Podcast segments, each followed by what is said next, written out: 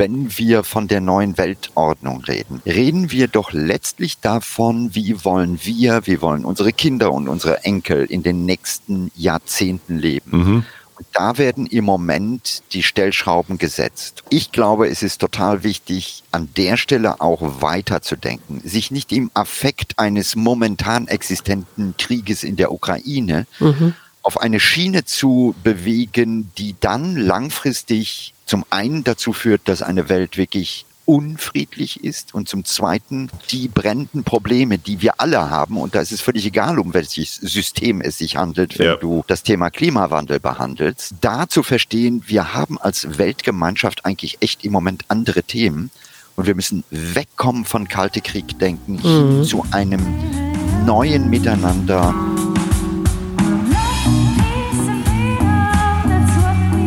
Wir.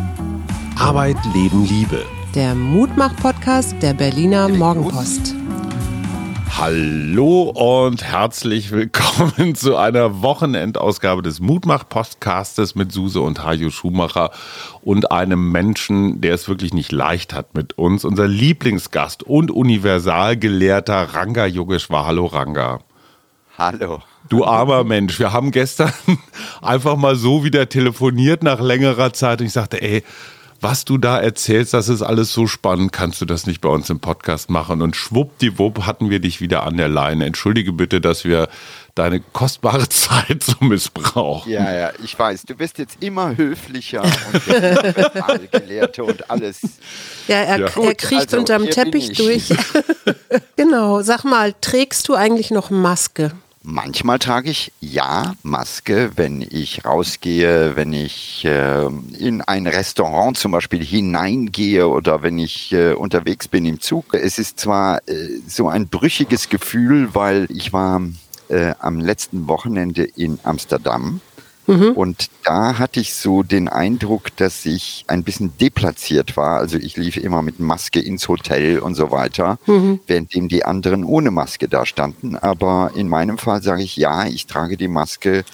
Ja, ich bin dreimal geimpft und ja, ich bin momentan, Touchwood, noch nicht äh, infiziert, also positiv äh, getestet. Als äh, fast letzter Mensch in diesem Land. Das ne? stimmt. Also weil bei uns Wer im meint? Bekanntenkreis jetzt, es ist fast rum, oder? Also ja. ist diese Herdenimmunität irgendwann mal jetzt bald erreicht? Ich meine, guck mal, 300.000 am Tag, das sind zwei Millionen in der Woche. So langsam müssten wir sie doch alle haben, oder? Naja, es wird noch dauern und was du ja auch äh, oder was ihr gehört habt, ist, dass es Menschen gibt, die sich auch durchaus ein zweites Mal mhm. infizieren können. Aber der, und das muss man immer wieder in dem Kontext betonen, der entscheidende Punkt ist, äh, wenn du geimpft bist, dann bist du geschützt vor schweren Erkrankungen. Und äh, ich mache dir das mal an einem Beispiel äh, deutlich. Das sind die Daten von Johns Hopkins. Und äh, da kann man das sehr schön sehen. Und zwar im März den Unterschied zwischen Hongkong und Neuseeland. Mhm. Mhm. In Hongkong hat man äh, versucht, die Infektionsketten durch Shutdowns und so massiv runterzudrücken. Aber man hat, sage ich jetzt einfach mal, gewisse Hausaufgaben nicht gemacht. Zum Beispiel 66 Prozent der über 80-Jährigen in Hongkong sind nicht geimpft. In 66 Prozent? 66 Prozent. In Neuseeland ist es so, dass nur zwei Prozent der über 80-Jährigen nicht mhm. geimpft sind. Und jetzt kommt Omikron und jetzt sieht man, wenn man die beiden Kurven nebeneinander legt, zuerst einmal, dass äh, so Mitte Februar geht das los und es gibt einen Riesenanstieg der Zahlen, so ähnlich wie in Deutschland, mhm. sowohl in Hongkong als auch in Neuseeland. Aber der große Unterschied ist, in Neuseeland, wo wie gesagt die allergrößte Mehrheit auch der älteren Menschen geimpft ist, stirbt kaum einer. Also die Case Fatality Rate liegt bei 0,1 Prozent. Mhm. Das heißt nur einer in 1000 mhm. äh, von 1000 infizierten älteren Menschen stirbt. Aber in Hongkong, haltet euch fest, liegt diese Case Fatality Rate bei 4,7 Prozent. Das heißt, 4,7 von 100 infizierten älteren Menschen sterben. Also 47 zu 1 auf 1000. Ja. Mhm. Das ist relativ deutlich, oder? Ja, und das zeigt im Grunde genommen, dass zwar bei uns genauso wie in vielen anderen Ländern die Inzidenzen hochgehen, aber es einen Riesenunterschied macht, ob du geimpft bist oder nicht. Mhm. Und äh, da sollte man sich auch nicht ablenken lassen von dem, was man überall hört. Äh, klar, es gibt natürlich auch Menschen, die sind nicht geimpft und äh, die kommen da zum Glück glimpflich durch. Aber es gibt eben auch, und das ist statistisch relevant und wichtig, die vielen Fälle von Menschen, die nicht geimpft sind, die dann plötzlich äh, wirklich schwer krank werden, die mhm. auf der Intensivstation liegen. Und das ja, heißt ja auch gleichzeitig, dass unser Krankensystem äh, bisher noch nicht entlastet ist. Ne? Ich glaube, es sind, wo sind die jetzt gerade auf die Straße gegangen? In Frankfurt, Frankfurt. 4000 genau. Ärzte, genau. die gesagt haben, wir schieben hier zu viele Doppelschichten und ähm, es hängt natürlich miteinander zusammen. Geimpft sein heißt eben auch Ärzte und Ärzte. Ja, wir müssen zwei, zwei Sachen sehen. Das eine ist, wir laufen in einen Prozess der Verdrängung. Das mhm. heißt, nach über zwei Jahren Pandemie kann man es nicht mehr hören. Man will endlich seine Freiheit. Man will nicht noch mehr Shutdown, Restriktionen und so weiter. Äh, das Frühjahr kommt. Und äh, in der Wahrnehmung von den allermeisten ist es so, dass wir das einfach wegdrücken. Das mhm. ist ja auch absurd, wenn man sich dann die Zahlen anguckt und wirklich mal sagt, hey, wie viele Leute haben sich ähm, in der letzten Woche infiziert, wie viele Leute mhm. sind gestorben, das muss man sich ja auch mal klar machen. Das ist mhm. ja nicht nur ein Infiziertsein, sondern auch Sterben. Da kann man natürlich argumentieren und sagen, gut, wie hart sind diese Daten? Da muss man statistisch das eine oder andere sicherlich nachfragen. Aber wenn ich mir die RKI-Daten von heute Morgen anschaue, dann steht da, 252.000 neue Fälle mhm. und in einem Tag 304 Todesfälle. Mhm. Äh, das wären Zahlen gewesen, die uns noch vor anderthalb Jahren vollkommen alarmiert haben. Ja. Aber es tritt ein Gewöhnungseffekt ein und das ist etwas, was äh, mich immer wieder psychologisch ein bisschen auch ähm, überrascht. Wir erleben das im Moment ja auch beim Krieg in der Ukraine, wo ich kann mich erinnern, in den ersten Tagen konnte ich kaum schlafen, weil äh, mich das so mitgenommen hat. Mhm. Aber perverserweise auch da tritt irgendwann eine Art Gewöhnungseffekt mhm. ein, äh, obwohl, wie ich finde, man sich nicht an Krieg gewöhnen mhm. darf. Aber da die Frage an die Psychologin, Suse, ähm, ist diese Gewöhnung nicht auch so eine Art Selbstschutz? Also, dass wir uns jetzt nicht jede Katastrophe in voller Härte ja. die ganze Zeit reinziehen? Also irgendwann ist ja mal voll ja. der Speicher oder die Belastbarkeit. Ja, sicherlich, das spielt, das spielt eine Rolle und dieses ermüdet sein äh, auch. Also ich, ich stelle das an mir immer selber fest, wenn ich, ich lese, online lese, dann kommt irgendwann diese Grafik und die ist ja im Moment wirklich deutschlandweit, ne? Mhm. Corona-Zahlen ist ja wirklich dunkelrot, fast Karte. braun, fast schon schwarz und ich nehme die überhaupt nicht mehr richtig wahr. Ja, also ich bin in meiner Aufmerksamkeit verändert, weil ich bin tatsächlich noch im Ukraine-Krieg oder dabei, weil mich das auch interessiert, weil mich, darüber werden wir ja auch gleich reden. Und gleichzeitig merke ich aber, wie Corona so überhaupt kein, keine Rolle mehr für mich spielt. Das Einzige, wo es wirklich eine Rolle spielt, ist, ich halte es nach wie vor für sinnvoll, Maske zu tragen, nämlich auch beim Einkaufen, auch in der Philharmonie, wo auch immer viele Menschen aufeinandertreffen. Aber Ranga, darüber haben wir privat auch geredet und das war einer der Gründe, warum ich so gern mit dir nochmal reden wollte. Du bist ja gelernter Physiker und du hast am Kernforschungszentrum Jülicher unter anderem studiert und geforscht. Du bist also mit diesem Atom und zwar nicht mit dem Atomatom, sondern mit allem, was mit Nuklear zu tun hat, sehr vertraut. Und wenn es ein Thema gibt, was die Leute wirklich noch ängstigt in diesem Ukraine-Krieg, dann ist es diese, ich sag mal, nukleare Option. Und da gibt es ja zwei. Einmal irgendwas, was rund um Kraftwerke passiert, wenn man sie beschießt oder so. Und das andere natürlich nukleare Sprengköpfe. Macht dir das persönlich Angst? Was ich ehrlich sagen muss, ist, äh, es gab vor äh, zwei Wochen äh, gab es oder habe ich Interviews gegeben, weil wir in der Ukraine gesehen haben, wie zunehmend äh, das erste Kraftwerk war Tschernobyl. Das ist natürlich nicht in Betrieb, aber mhm. jeder, der sich ein bisschen in der Ukraine auskennt, äh, wenn du von Belarus Richtung Süden gehst, musst du durch genau dieses Areal von Tschernobyl, um nach Kiew zu kommen. Das ist, äh, liegt auf dem Weg. Äh, und im Süden der Ukraine gab es äh, ebenfalls äh, ein Kraftwerk, was beschossen wurde. Mhm. Und dann ähm, waren natürlich viele da und sagten, Gottes Willen, wird das jetzt ein zweites Tschernobyl im Sinne einer breitflächigen Kontamination? Und da habe ich gesagt, meines Erachtens nicht, weil bei einem solchen Krieg, wenn man überhaupt versucht, in dieser doch sehr anderen Logik zu denken, natürlich zentrale Infrastruktur äh, besetzt werden muss. Also äh, das gilt für Bahnhöfe, für Häfen, für Radiosender, mhm. äh, aber eben auch für die Energie, sprich für Kernkraftwerke. Und äh, das ist auch passiert und zum Glück an der Stelle kann ich sagen, äh, ist es so, dass die äh, Folgen auch, also danach hat man nichts mehr gehört im Sinne einer massiven Freisetzung oder so. Also insofern ähm, bin ich da momentan beruhigt. Aber, und jetzt kommt das Aber, ich traf ähm, Menschen, die aus der Ukraine geflüchtet sind und die sagten mir, na ja, ich habe versucht für meine Töchter Jodtabletten zu bekommen. Da habe ich gesagt, nein, das musste doch nicht äh, tun.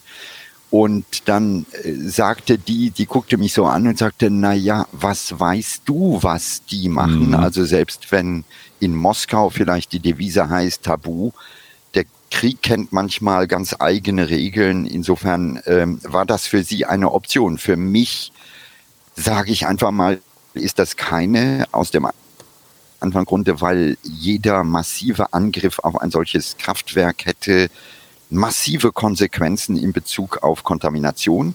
Ähm, es würde nicht nur die Ukraine betreffen, mhm. es würde zum Beispiel auch Belarus betreffen. Erinnern wir uns, nach Tschernobyl war es so, dass weite Teile von Belarus ebenfalls kontaminiert waren. Also wir sprechen immer von der Sperrzone in Tschernobyl oder um mhm. Tschernobyl herum. Aber es gibt eben auch eine große Sperrzone, ein, ein Areal mit sehr hoher Belastung in Belarus. Und gleichzeitig hören wir aber doch auch die Meldung, dass ungeschützte russische Soldaten dort in Tschernobyl in dieser Sperrzone sind. Wir haben dieses, dieses Beschießen des Reaktors oder nicht des Reaktors, sondern des Kernkraftwerkes, ich weiß gerade nicht den Namen, äh, mit den sechs Blöcken gesehen. Da wurde dann aber ein äh, Schulungszentrum auf dem Gelände getroffen. Meinst du, das ist ein Kalkül der russischen Führung? Oder ist es tatsächlich so, dass die so querschießen, wie es gerade kommt? Weder noch. Also ist, aber wie gesagt, wir sind jetzt äh, mitten im Gebiet der äh, Spekulation vielleicht ja. einer oder dem Versuch einer logischen Spekulation, denn das ist einfach die wichtigste Botschaft in Kriegen. Kriegt man Informationen und man kann sie nicht überprüfen, man kann, man war nicht vor Ort. Äh, und ähm, ich bin so als Journalist einer, der immer gelernt hat, äh, nimm die Fakten, was mhm. weißt du wirklich und was sind so ja, Aussagen, die vielleicht im Raum stehen. Äh, in dem Falle hier wäre die klare Antwort, ich bin nicht vor Ort gewesen, ich habe keine belastbaren Informationen, die mir wirklich sagen, was da ist. Das heißt, das Einzige, was mir noch bleibt, ist in gewisser Weise logisch schlüssig zu spekulieren. Und ähm, das ist genau das, was ich jetzt im Moment tue, indem ich sage, Punkt eins, man hat versucht, das Kernkraftwerk Saporischia, also das ist eine große Anlage mit mhm. mehreren Blöcken, zu besetzen. Natürlich gab es dabei irgendwo Scharmützel und natürlich hat es kurzfristig eben diese Halle gegeben, die getroffen wurde, aber ansonsten ist nicht bewusst jetzt irgendetwas zerstört worden, wo Radioaktivität freigesetzt wird. Ähnlich ist es in Tschernobyl. Da haben wir die Nachricht gehabt, Gottes Willen, die waren ungeschützt. Äh, mhm. Da kann ich nun ein bisschen mitreden, weil ich äh, öfters äh, in Tschernobyl war und man zwei Sachen sehen muss. Da ist natürlich äh, die eigentliche Anlage, der Sarkophag, der jetzt äh, verpackt ist. Mhm. Ähm, da hat die EU ja auch sehr viel Geld investiert, um den sozusagen noch einmal einzukleiden. Muss man sich vorstellen, wie so einen ganz großen Betonberg. Ja, das ist äh, ein, ein riesen New Containment heißt es. Ja, ja äh, eine Riesenhalle, die sozusagen über den alten Sarkophag mhm. gebaut wurde. Aber wenn man sich im Areal drumherum äh, sich das genauer anschaut, ist es erstens so, äh, dass man da nicht rumlaufen muss äh, in Kleidung etc. und ähm, in, in, Schutzkleidung. Aber was man sieht, ist, ähm, du hast Böden, die sind zum Teil kontaminiert, zum Teil mhm. ähm, gibt es da noch Radioaktivität und äh, wenn man dann mit einem schweren Panzer oder schwerem Gerät da durchgeht, dann wirbelt man natürlich mhm. auch ein bisschen von diesem Staub auf. Äh, und das hat man wohl gemessen, dass also an einigen Stellen lokal dadurch die Radioaktivität ein bisschen anstieg, bedingt durch den Staub, der sich dann aber im nächsten Moment widersetzt. Das ist für mich wiederum kein Grund zu sagen, Gottes Willen, ähm, das ist jetzt wahnwitzig gefährlich. Äh, ich bin selber mit Kamerateam durch diese Areale gefahren mit einem Jeep äh, und wir hatten nicht äh, Schutzkleidung etc. an. Das weiß man einfach, aber das ist nichts, was jetzt kritisch ist und vor allem nichts, was kritisch ist in Bezug auf uns hier in Deutschland im Sinne einer Kontamination, die uns dann irgendwann erreichen mhm. könnte. Jetzt gibt es aber ja natürlich auch noch die Atomraketen und es gab ja auch schon Warnungen oder Drohungen, wie immer man das, also zumindest aus Richtung Moskau und gleichzeitig haben wir hier Herrn Scholz, der mit den, mit den Israelis schon über diesen äh, Abwehrdom Iron Dome. Iron Dome, genau, ähm, verhandelt. Was würde uns denn erwarten, wenn es tatsächlich eine Atomrakete gäbe, ist das dann auch so eine Verseuchung, äh, die, die so flächendeckend ist oder wäre das dann nur an einem Punkt oder so? Ja, fangen wir mit zwei Schritten an. Wenn ich darf, Gern. möchte ich noch mal kurz auf die ukrainischen Kernkraftwerke zu sprechen kommen. Denn es geht ja auch darum, äh, euer Podcast heißt Mutmach-Podcast, wenn ich das richtig verstanden ja. habe. Danke, dass du uns erinnerst. An der Stelle geht es zum Beispiel auch darum, noch einmal sich etwas klarzumachen. Die Kernkraftwerke der Ukraine und die Ukraine hat einige größere Anlagen, also Saporica ist eine, Revne ist eine und so weiter. In der Südukraine gibt es eine Anlage.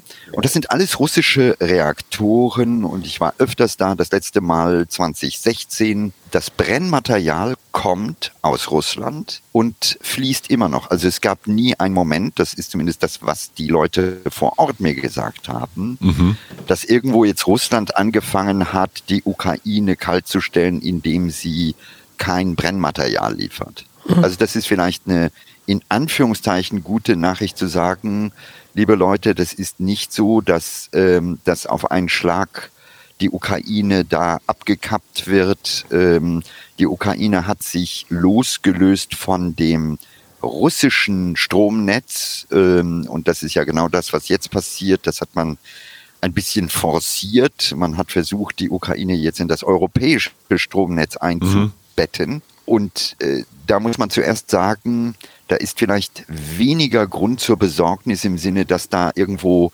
jetzt etwas ganz, ganz Schlimmes passiert äh, in Bezug auf Energie. Jetzt kommen wir zu den nuklearen äh, Sprengköpfen etc. Und das ist natürlich äh, für mich ein, ich sag mal, innerliches, gefühltes Desaster. Warum? Als junger Mensch, äh, als Student bin ich wahrscheinlich wie ihr, wie viele andere auf die Straße gegangen, mhm, Anfang mhm. der 80er Jahre und wir Klar. haben protestiert gegen den Rüstungswahn ja. von Ost und West, Pershing, Pershing 2 und Cruise genau. Missile ja. und SS-20. Der eine oder andere erinnert sich daran. Und die Zielsetzung war damals sehr klar zu sagen, wir müssen äh, Europa atomwaffenfrei kriegen. Wir mhm. können nicht äh, Kurzstreckenraketen haben, die äh, aufeinander zeigen und die aufgrund der Vorwarnzeit, die extrem kurz ist, ähm, eben auch durchaus die Option haben, dass da in kritischen Zeiten durch eine Panne ein dritter Weltkrieg mhm, ausgelöst. Mhm, und jetzt hat man den Eindruck, wir rudern wieder zurück. Wir mhm. machen genau das, was wir eigentlich in den 1980er Jahren versucht haben zu verhindern. Was man fairerweise auch sagen muss, ist, und das rechne ich mir und meiner Generation an der Stelle an als Defizit, wir haben eigentlich alle ein bisschen auch die Existenz dieser Atomwaffen verdrängt. Mhm. Also es gab gab eine Zeit der Hochrüstung. Ich kann mich gut erinnern, da wurde genau aufgezählt, wie viele äh, Sprengkörper, Marschflugkörper, mhm. gibt es auf der einen und auf der anderen Seite. Dann kam die Befriedung, der Fall der Mauer und so weiter. Und wir haben alle irgendwo das Thema Atomraketen, ja, die gibt es, die werden irgendwie nach und nach abgebaut. Äh, aber wir haben nicht mehr genau drauf geguckt. Und mhm. jetzt kommt ein böses Erwachen, weil wir merken, nein, die Welt ist nicht an der Stelle atomwaffenfrei die Arsenale sowohl wohlverstanden auf russischer, aber eben auch auf US-amerikanischer Seite, auf französischer Seite, mhm. auf britischer Seite sind immer noch existent und damit kommen wir quasi zurück in die Zeit von Anfang der 80er Jahre. Mhm. Und wir haben das große Problem, dass dieses Zurück ein schnelles, ein auch äh, an, in gewisser Weise entwurzeltes zurück ist, bei dem meine große Sorge darin besteht, dass all die Mechanismen momentan vielleicht an der Stelle nicht so etabliert sind wie zur damaligen Zeit. Zur hm. damaligen Zeit gab es das rote Telefon, ja, hm. irgendeine Kommunikationsstruktur zwischen beiden Großmächten, die Möglichkeit, letztlich auch bei all der Absurdität, die da ist, trotzdem noch sich gegenseitig zu informieren. Mhm. Momentan hat man so den Eindruck, dass das plötzlich über Nacht da aufgerüstet wird und äh, man eigentlich nicht mehr weiß, ja, wissen die anderen, was man da tut? Gibt es eine Möglichkeit, mhm. wenn mal eine Panne passiert, auch den anderen zu informieren und zu sagen, pass auf, das tut uns furchtbar leid, das ist nicht das, was wir mit Intention machen, also überlegt euch eure Reaktion. All das ist ja essentiell. Und das fehlt im Moment zumindest in dieser etablierten Grammatik, wie es sie Anfang der 1980er Jahre gab. Da sind wir bei einem ganz interessanten Thema. Auch darüber haben wir gestern geredet. Und auch das hat mich sehr ich sag mal, bewegt. Ich, man merkt ja mal, worüber man so nachdenkt. Du hast schon die Rolle von uns Journalisten angesprochen. Wir sollten ja irgendwie sehen, dass wir einigermaßen objektiv äh, sind und alle Seiten darstellen. Was ich auch hier im Podcast schon gesagt habe, was mir nicht unbedingt Freunde macht, aber wir, auch wir Journalisten, Journalistinnen feiern Herrn Zelensky als den großen Freiheitskämpfer. Natürlich ist die Ukraine bei allem Respekt natürlich ein sehr korrupter Laden gewesen. Es war ein Oligarch, der Herrn Zelensky ins Amt gebracht hat. Ähm, in den Pandora Papers finden sich doch sehr deutliche Hinweise, dass auch Volodymyr Zelensky ein ich sag mal, ein beruhigendes Konto irgendwo in Übersee hat, offshore. Das weist uns erstens auf was hin, dass wir vielleicht doch ein bisschen sehr viel Partei sind. Und der zweite Aspekt, den ich fast noch spannender finde, wir gucken immer auf diesen Ukraine-Krieg. Wir gucken natürlich nach Mariupol, wo die Leute zum Teil verhungern, nach Kiew, wo beschossen wird. Aber Du sagst, dieser Ukraine-Krieg ist eigentlich nur ein Puzzlestück in einem viel, viel größeren ja, Endgame. Putins um, Plan. Naja, vielleicht nicht nur Putins Plan, weil. Ähm, Die Chinesen auch noch eine Rolle spielen. So sieht's aus. Zum einen, du hast jetzt einige Aspekte angesprochen. Das eine ist ähm, diese komische Trennung von gut und böse, richtig und falsch. Mhm. Da muss man immer sehr vorsichtig sein. Vorneweg, ein Krieg ist nie eine Option. Punkt. Mhm. Egal wie. Also Absolut. ob die Ukraine ähm, viele oder wenige Oligarchen hat, ob äh, Herr Zelensky mit dubiosen Mitteln vielleicht an die Macht gekommen hat, das spielt für mich alles keine Rolle, wenn es um Krieg geht, Punkt. Und da geht es nicht darum, keine zwei Meinungen. hat der Recht oder Unrecht, Absolut. hat die andere Seite Recht oder Unrecht, das ist äh, der Vorlauf, der ist wichtig. Aber die nächste Frage, und die ist, glaube ich, sehr essentiell in Bezug auf die nächsten Jahre, vielleicht sogar Jahrzehnte, ist, welche Basis werden wir in dieser Welt etablieren, das neue Betriebssystem, ja, die neue Art, die neue Weltordnung?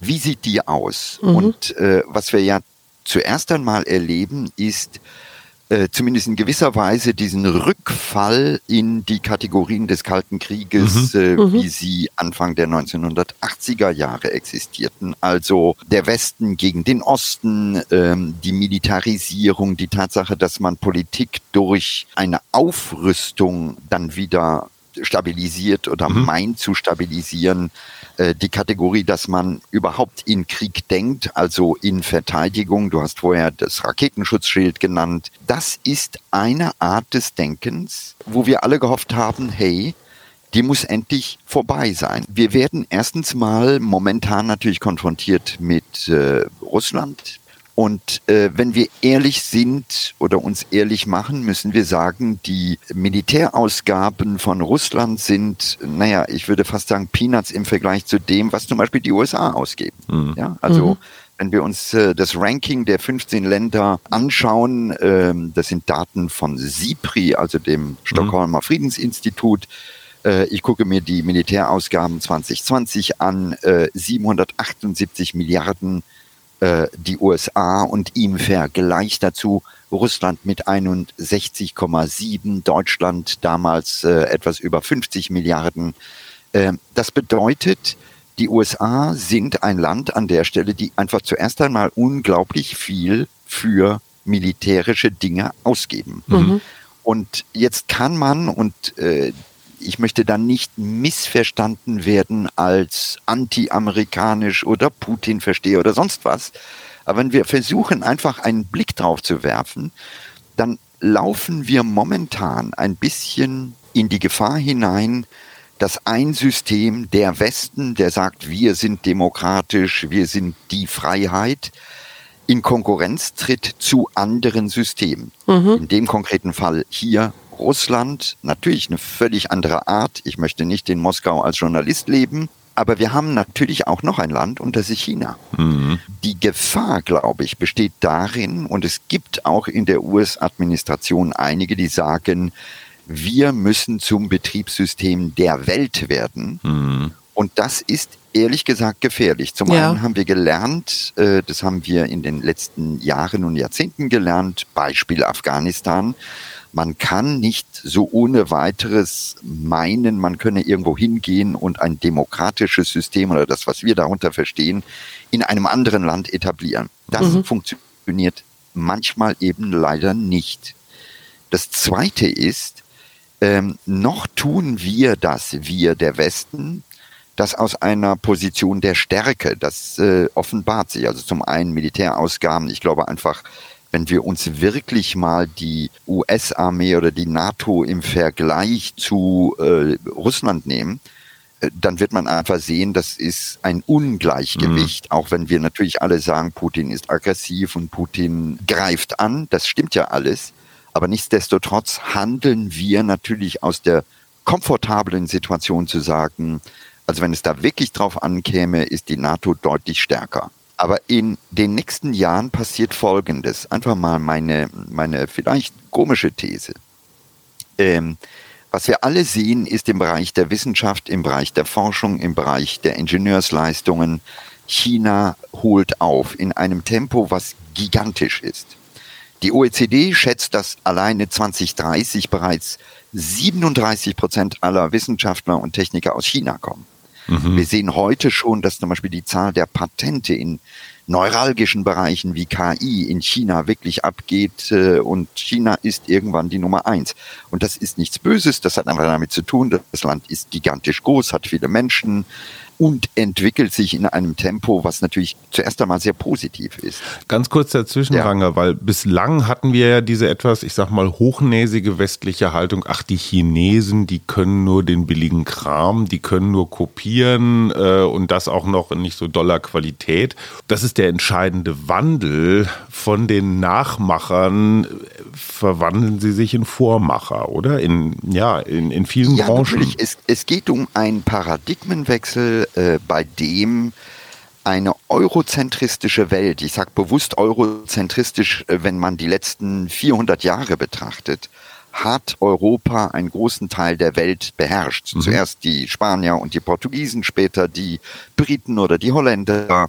Das basierte darauf, dass sozusagen Europa später natürlich auch in Verbindung mit den USA wir waren immer besser als alle anderen. Mhm. Und das haben wir in unser Blut aufgenommen und wir denken, das muss so bleiben. Mhm.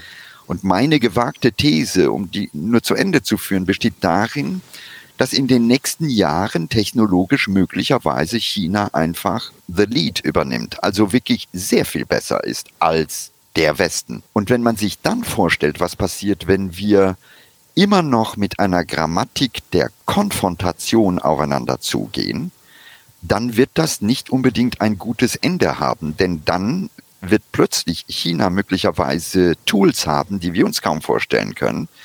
und wird möglicherweise zu einer echten Bedrohung vom Westen oder von dem anderen Teil der Welt werden, wenn die genauso denken wie ja, manche in den USA zu sagen, wir müssen die Welt auf die Art und Weise mhm. beherrschen. Mhm. Und genau da finde ich es total wichtig, dass wir jetzt, so schwer es fällt, trotzdem eine Grammatik haben, die nicht heißt Kalter Krieg, Konfrontation, System A mhm. gegen System B mhm. mit militärischen Mitteln, sondern dass wir auf irgendeine Weise versuchen, in dieser Vielfalt der Systeme eine friedliche Lösung zu finden. Mhm. Und das ist, glaube ich, eines der, der wichtigsten Themen, die wir haben in den nächsten Jahren.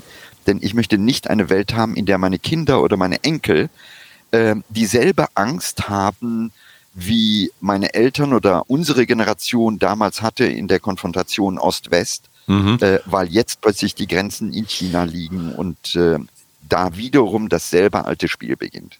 Ich habe nur einen ganz kurzen Einschub. Ist euch eigentlich aufgefallen, dass das Wort Resilienz inzwischen militärisch genutzt wird? Für Verteidigung und so. Wir sind nicht resilient genug, um uns zu verteidigen.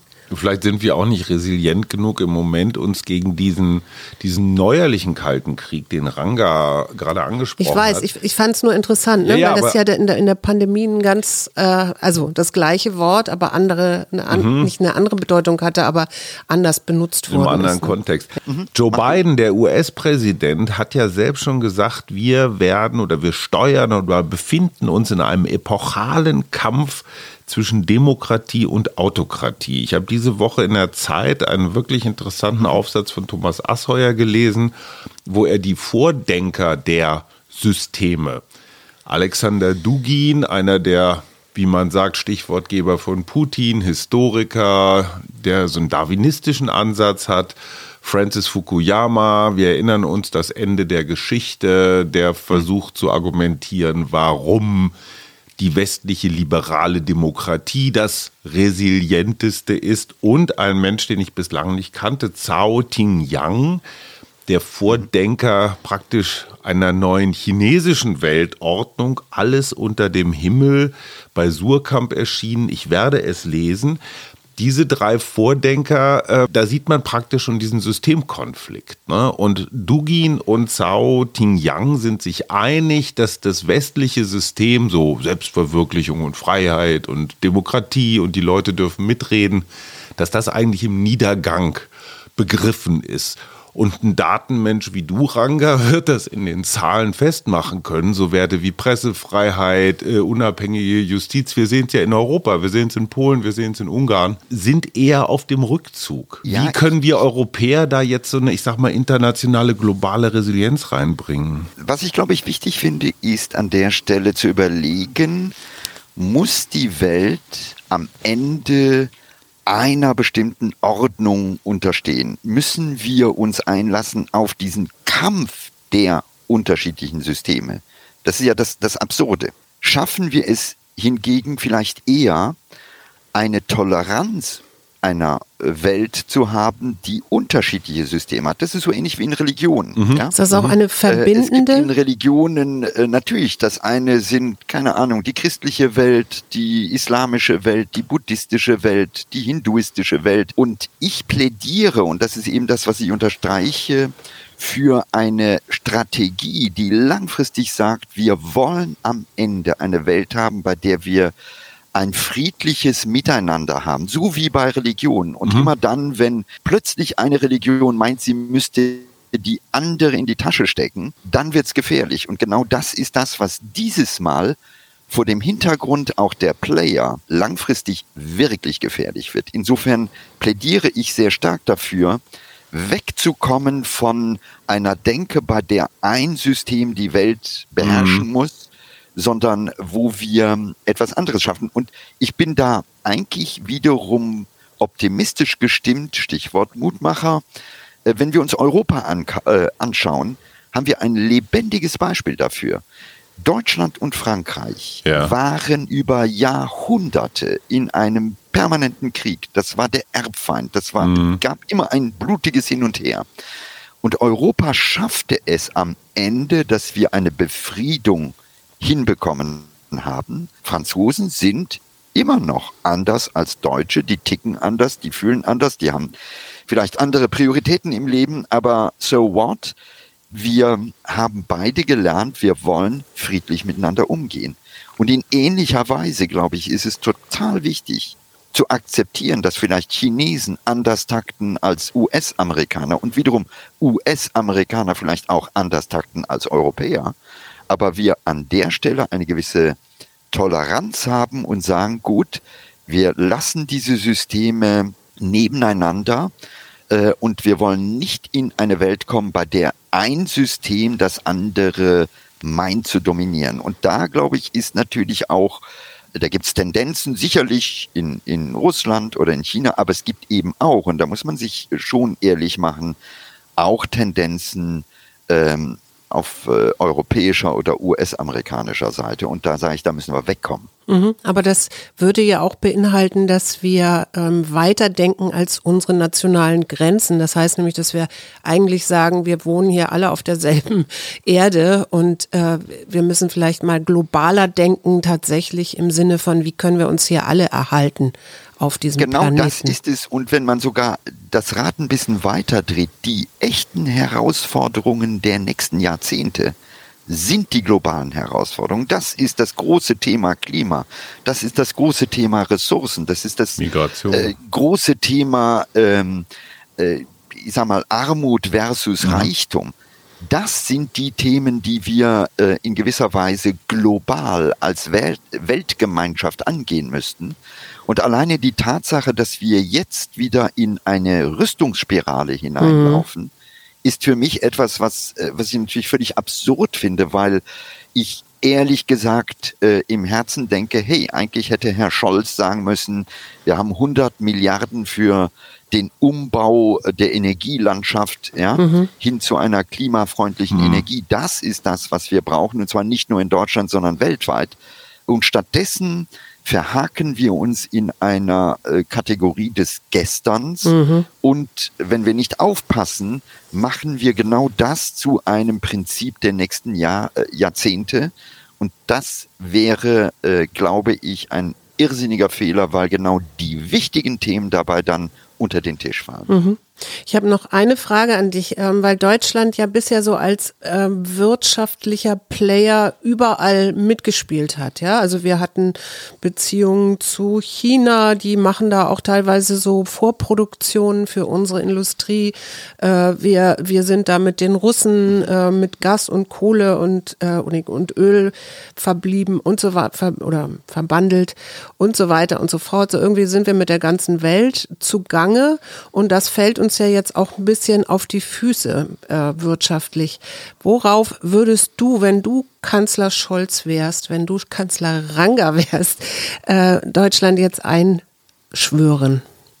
Ja, ich glaube, was wir brauchen dringend ist Kooperation mit der gesamten Welt. Es gab ein Modell, was, äh, und ich glaube da immer noch dran, und das Modell hieß, je mehr ökonomische Verbindungen es zwischen Ländern gibt, äh, umso mehr gegenseitige Abhängigkeiten es gibt, umso mehr befriedet man indirekt diese Länder, weil sie einfach schon alleine rein ökonomisch kein Interesse haben, das andere Land äh, anzugreifen. Ja. Wir leben heute in einer Welt, die global ist. Das sieht man anhand der vielen ja, komplexen Lieferketten, anhand des haben wir bei Corona gesehen, als wir dann festgestellt haben, dass viel medizinisches Equipment, Masken und so weiter in China gefertigt werden oder man möge sich wirklich mal die momentan die Corona-Tests anschauen. Also guckt euch mal die Liste an vom RKI mhm. und markiert mal alles das, was aus China kommt. Dann mhm. werdet ihr merken, die ganze ja. Liste ist fast aus China. Das muss aber nicht schlimm sein, mhm. sondern an der Stelle geht es nur darum, diese Art von Kooperation geht nur, wenn man auch ein Selbstverständnis hat politisch, bei dem Kooperation im Vordergrund steht und nicht Konfrontation. Mhm. Und das, was wir momentan erleben, ist ja, dass diese politische Agenda über Nacht sich verändert hat, natürlich ausgelöst durch einen absurden Krieg, mhm. aber wo wir jetzt sozusagen in eine Welt der Konfrontation kommen, und in der Folge meinen, wir müssten jetzt den Stecker ziehen, was natürlich total absurd ist. Ähm, wir stellen hier in Deutschland fest, Wir sind abhängig vom Rest. Also die Vorstellung, dass wir irgendwann in einer Insel des Glücks unter uns bleiben können, ist absurd. Nur was man eben tun muss, ist, äh, sich nicht zu empören im Sinne von Gottes Willen, das furchtbare Gas äh, und wir unterstützen Putin damit oder so. Ich glaube, das ist die falsche Denke, denn wenn wir ehrlich sind, das Benzin, was in unseren Autos fährt, mhm. kommt aus Saudi-Arabien. Mhm. Das ist auch nicht unbedingt eine schöne Geschichte. Das Flüssiggas kommt aus Katar. Unsere iPhones, ja. ja. die werden in China gefertigt und mhm. da gibt's vielleicht auch etwas andere Vorstellungen über Menschenrechte, als wir sie haben. Und, und den Umweltschutz Kaffee, den ich heute auch. Morgen getrunken habe, der ist auch nicht unbedingt sehr fair gemacht. Und das T-Shirt, was ich angezogen habe, da weiß ich auch nicht, wer die Baumwolle in welchem sozialen Umfeld äh, pflücken, äh, gepflückt hat. Also da sollten wir einfach ehrlich sein und nicht plötzlich eine Moral hochziehen, sondern nein, wir haben an der Stelle eine Welt gehabt, die vernetzt war und wir wissen sehr wohl, dass da vieles von unserem Wohlstand basiert auf Systemen, auf Produkten, auf Rohstoffen, die aus Regionen kommen, die definitiv anders takten. Die langfristig äh, wichtige Zielsetzung ist, dass wir da uns ehrlich machen, an der Stelle supportive sein, an der Stelle auch sehr selbstkritisch fragen, sind das per se die schlechten Systeme in anderen Ländern oder, jetzt bin ich Ketzer, sorgen wir manchmal auch dafür, dass diese Länder überhaupt keine Chance haben, weil es natürlich mhm. viel einfacher ist, sich Ressourcen zu holen in Staaten, die ja politisch vielleicht nicht an der Stelle auf ihre Rechte pochen. Mhm. Da müssen wir dann auch mal anfangen, ehrlich zu werden. Aber der, der wichtigste Punkt für mich ist langfristig, wir müssen wegkommen von einem Konfrontationsmodell, denn ähm, an der Stelle äh, wenn China, und wie gesagt, ich sehe China nicht als Feind. Ich sage nicht, China ist der nächste globale Imperator. Wenn man sich die Geschichte Chinas anschaut, merkt man das auch. Ja, die mhm. waren sehr mit sich selbst beschäftigt. Wenn wir uns die Rüstungsausgaben in China anschauen, sind sie eben definitiv dramatisch niedriger als zum Beispiel die der USA. Aber der entscheidende Punkt ist, wenn wir natürlich konfrontativ auf ein Land gucken, was sich so technologisch entwickelt, muss dieses Land natürlich auch dementsprechend reagieren.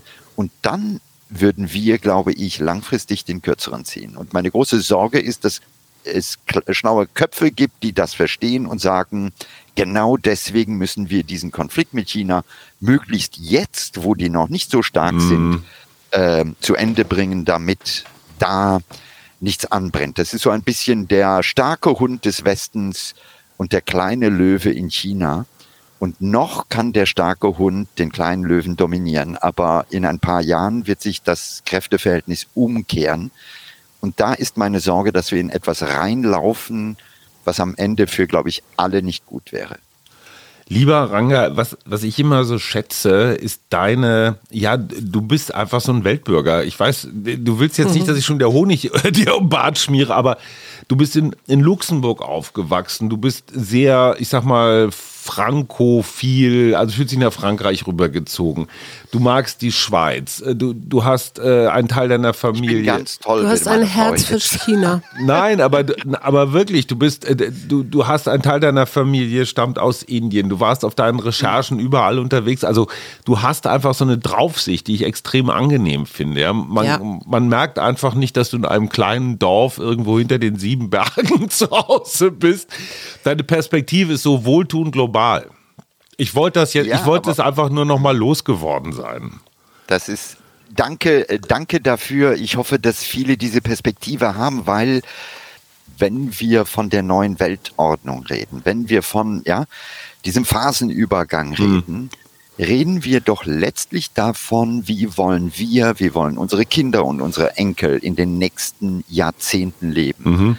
Und da werden im Moment die Stellschrauben gesetzt und ich glaube, es ist total wichtig, an der Stelle auch weiterzudenken, sich nicht im Affekt eines momentan existenten Krieges in der Ukraine mhm. auf eine Schiene zu bewegen, die dann langfristig zum einen dazu führt, dass eine Welt wirklich unfriedlich ist und zum Zweiten die brennenden Probleme, die wir alle haben, und da ist es völlig egal, um welches System es sich handelt, wenn ja. du das Thema Klimawandel behandelst, da zu verstehen, wir haben als Weltgemeinschaft eigentlich echt im Moment andere Themen Und wir müssen wegkommen von Kalte Krieg denken hin zu einem neuen Miteinander, bei dem wir Vielfalt an der Stelle akzeptieren, bei dem wir akzeptieren, dass manchmal andere anders takten und dass wir nicht unbedingt immer die Besten sind. Wir können auch manchmal, glaube ich, von anderen lernen. ins Wir kommen. Ranga, ich bin dir dankbar, dass du das so eingeordnet hast. Ich merke, meine Laune hat sich wieder verbessert.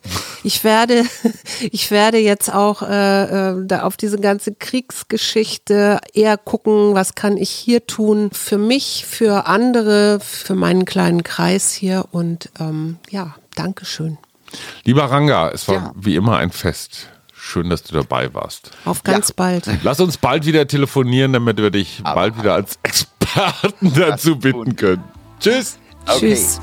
Also, ihr Arbeit, Lieben, vielen, vielen. Dank. Der Mutmach-Podcast der Berliner Und jetzt Morgenpost. ich meine Aufnahme korrekt.